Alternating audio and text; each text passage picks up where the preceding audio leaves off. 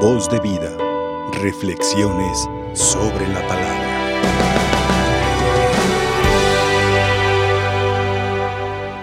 Muy queridos hermanos, este día el Señor nos invita a reflexionar en dos aspectos muy concretos. Primero tiene que ver con el Espíritu de Dios. ¿Quién es el que guía la iglesia? ¿Quién es el que guía al ser humano? ¿Quién es el que santifica eh, los sacramentos? ¿Quién es el que inspira nuestras acciones correctas y buenas? El Espíritu de Dios. Nosotros hemos sido sellados con ese sello, con ese momento a la hora que el sacerdote, el ministro dijo, yo te bautizo en nombre del Padre, del Hijo y del Espíritu Santo, allí queda el sello de Dios en cada uno de nosotros. Un espíritu que gime con voces y gemidos inenarrables, dice la traducción de la Sagrada Escritura. En nuestro misal, pues dice eh, que no se pueden explicar o inexplicables, ¿verdad? Es el espíritu, queridos hermanos, el que nos hace también sentir la necesidad de estar con Dios. Esa necesidad que desprende como fruto de una vida correcta, de una vida llevada según el Espíritu Santo. Quienes no obedecemos al Espíritu, no le hacemos caso. Al no obedecerlo, pues obviamente no le hacemos caso, ¿verdad? Sería lógico, pero aun cuando el Espíritu nos está invitando a seguir al Señor, cerramos el oído, cerramos el corazón, cerramos el entendimiento por circunstancias a veces muy personales o colectivas. Es el Espíritu el que guía y dirige y sostiene parte de nuestra vida a través de la santificación. Es el Hijo del Hombre el que nos mantiene de pie aun cuando hemos caído y estamos cayendo por alguna situación de pecado. Por eso qué importante es nosotros también todos los días encomendarnos, orar, consagrarnos al Espíritu Santo. Que sea Señor tu Espíritu el que incite mis palabras, el que incite mis ideas para poder construir el bien, para poder hablar del bien que tanto es necesario en un mundo dividido, un mundo egoísta, un mundo lleno de eh, ciertos gustos solamente para sí mismos, un mundo muy materialista. Ya desde tiempos atrás, un mundo de oferta y de demanda materialmente hablando o placenteramente hablando. Sin embargo, hemos de tener nosotros el oído atento, el paso ligero, para seguir al Espíritu Santo y escucharlo. Hoy, cuando levanto, me levanto, abro mis ojos cada día, ¿qué es lo que me inspira el Espíritu de Dios? ¿Qué es lo que me hace sentir? ¿Qué es lo que me hace vivir? Ya no somos esclavos del espíritu del mal. San Pablo en días pasados ha estado recordando esto. Ya ustedes están bajo el régimen de la gracia. Antes eran esclavos, ahora son libres. Antes viene el pecado, ahora tienen la libertad de los hijos de Dios a través de la gracia. Antes no había quien pagaba su pecado, ahora Cristo lo pagó en la cruz. En el capítulo 8, que es el capítulo donde empieza la justificación, por la pasión y muerte de nuestro Señor Jesucristo.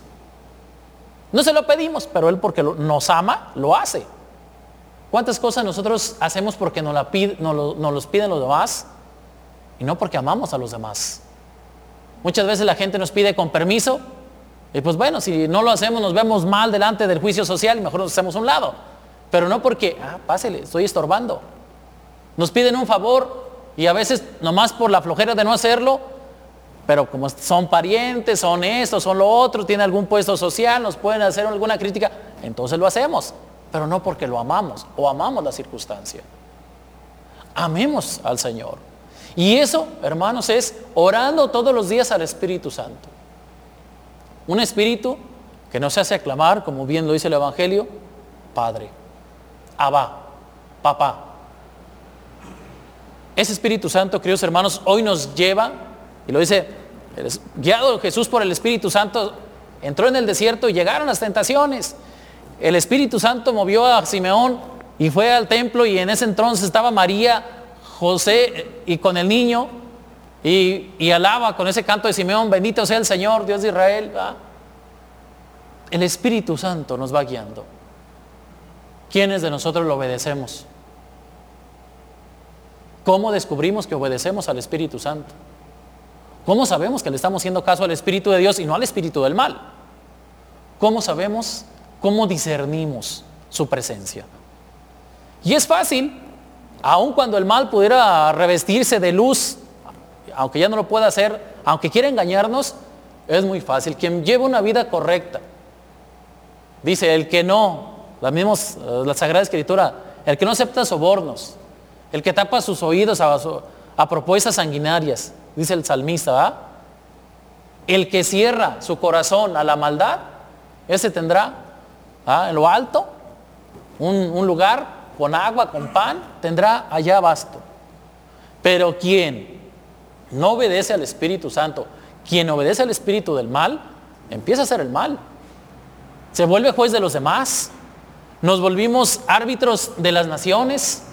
Nos volvemos jueces divinos de los haceres y quehaceres del ser humano. Y entonces ya no estamos en armonía con Dios. Ya no estamos en armonía siguiendo al Espíritu Santo. Yo los invito, queridos hermanos, a que vivamos desde muy profundamente en nuestro interior, obedeciendo la voz del Espíritu Santo que nos guía a la presencia del Señor. Por otro lado, la segunda parte que nos invita el Señor a reflexionar es ¿Por dónde vamos a entrar al cielo? ¿Por dónde vamos a llegar? Vamos a llegar por autopista, por el periférico, por Laureles, eh, aquí por el andador, por la privada. ¿Por dónde vamos a llegar? Al cielo. Jesús en el Evangelio nos hace una figura muy bonita, pero un poco complicada. ¿Por qué? Porque dice, esfuércense por entrar por la puerta angosta, estrecha, pequeña. No, porque muchos querrán entrar y no van a poder. Queridos hermanos, el mismo Jesús, el mismo Dios Padre, en, el libro de Revelaciones, Sagrada Escritura, obviamente es su libro, nos ha dicho, como dijo San Pablo, el único mediador entre Dios y los hombres, ¿quién es? Jesucristo. Entonces, ¿quién es la puerta? Jesucristo. Esa es la puerta. Muchos queremos usar, en cierta manera, no sé, algún otro medio. Si es válidamente, y Dios nos lo regala, como acercarnos a Él, que puede ser a través de su madre, como puede ser a través de, la, de los santos, como es a través de la oración, que nos acercan a la puerta que es Él, pues maravilloso. Pero si nosotros queremos brincarnos esa puerta y querer entrar por un boquete, no vamos a poder. Porque en el cielo no se pueden hacer boquetes. En el cielo no se puede ir allá a ver a qué horas el Señor está dormido y ahora sí podemos meternos como los ladrones. No, allá no se puede. Allá, queridos hermanos, solo Dios sabe. Porque no van a preguntar que qué yo no he ido. Solo Dios sabe. Pues si Él es la puerta, hemos de ir a la puerta que es Él. A una casa cuando vas a entrar, ¿entras por la azotea? Pues no, entras por la puerta de tu casa. A un coche, entras por el techo o por abajo, tampoco, entras por la puerta del coche. Y así podría ser a cualquier lugar. Cuenta por ahí que una persona eh, le gustaba mucho tomar y dijo, voy a hacer una casa. No, pues empezó a hacerla, hizo su casa. Y cuando la terminó dijo, ya estoy, ya la terminé. Y empezó, empezó a darse cuenta de algo, que no le dejó puerta ni para entrar ni para salir. A veces en la vida, queridos hermanos, estamos eh, con las puertas cerradas para hacer el bien a los demás. Cerramos las puertas de nuestro corazón para no buscarle y procurar el bien al prójimo, para procurarle la salud al prójimo, para procurarnos también la salud a nosotros. Eh, muchas veces esta puerta, queridos hermanos, nunca va a desaparecer de nuestra presencia. Es una puerta que no se esconde. Jesús no nos tiene miedo. A lo mejor nosotros sí por nuestros pecados, ¿verdad? Él no nos tiene miedo. Siempre está ahí para llegar y tocar. Y como dice el libro del Apocalipsis, mira que vengo, toco la puerta. Si me abres, entraré y cenaremos juntos. ¿Va? Él está esperando que nosotros lo toquemos, lleguemos Él para pasar a, su- a la eternidad allá en la casa celestial, en la Jerusalén del cielo, y nos tiene una morada y un gran banquete. Y un banquete que a lo mejor no es una rachera, no son chilaquiles, no son un quesito, este, una salsa, una cerveza, un agua fresca. No, allá es otra cosa. ¿Cuál será el banquete? No sé, pero dice que es un banquete. Comerlo, tenerlo, no sé cuál es el banquete. Pero el banquete por excelencia que tenemos hoy es la Eucaristía. Es el alimento que incita nuestro interior a ir, a tocar esa puerta y decirle, Señor, aquí estoy, ábreme. Pero no nos hagamos como los del Evangelio.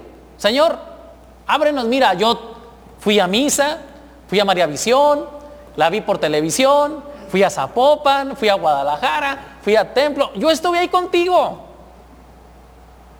Y dice el Señor, apártense de mí, ustedes que hacen el mal. Dice también la parte de los evangelios sinópticos, no el que me diga Señor, Señor entrará en el reino de los cielos, sino que el que cumpla la voluntad de mi Padre que está en los cielos. Ya estamos cumpliendo la voluntad de Dios, ya estamos haciendo el bien, ya nos hemos despojado del hombre viejo, herido, lastimado, lleno de corrupción y de pecados, y nos hemos revestido del hombre nuevo, la gracia de Dios, como dice San, Pablo a los romanos en el libro de la justificación, ya nos hemos revestido de Cristo. Ya estamos revestidos de Cristo. Qué importante es vivir pidiéndole al Señor la gracia de la conversión. Yo les invito a que todos pidamos al Señor en este día la conversión de nuestro corazón, la conversión de nuestra vida. Y que si bien a lo mejor a la hora que el dueño se levante de la casa y cierre la puerta, a ver si alcanzamos a llegar. Ojalá y sí. Y alcancemos a entrar al banquete. Pero siempre con las obras de misericordia, de justicia y de bondad que el Señor nos pide. Nunca con el mal, nunca denigrando al otro, nunca pisoteando su dignidad, nunca buscándole el mal a nadie. Siempre, siempre construyendo su iglesia desde aquí para gozar en la eternidad la presencia de Dios. Que nuestro corazón y nuestra vida, queridos hermanos, en este día sea, no sean ni los primeros ni los últimos, que seamos parte de esa gran familia que vendrán de todas partes a congregarse ante la puerta eterna y que el Señor diga, bienvenido, toma parte en la alegría de tu Señor, para que seamos no coronados de gloria, sino que participemos de esa gran gloria que Dios ya nos ha dado como sus hijos, de esa gran gloria que el Dios nos ha dado como herederos del reino, y que un espíritu del mal oscuro nos quiere perder.